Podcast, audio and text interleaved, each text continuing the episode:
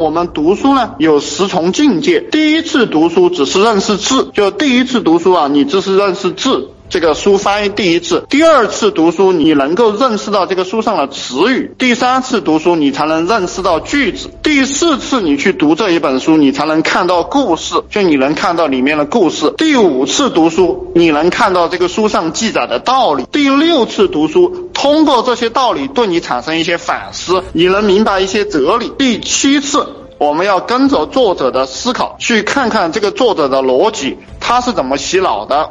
到第七次的时候，你才开始这本书才开始对你有价值。到第八次的时候，我们学会如何用书中的道理去和别人竞争，去吃掉别人。第九次，我们看到书里面的这个工具，就怎么用这些工具。第十次，我们练这个应用自如的这个水平。所以说，其实你看啊。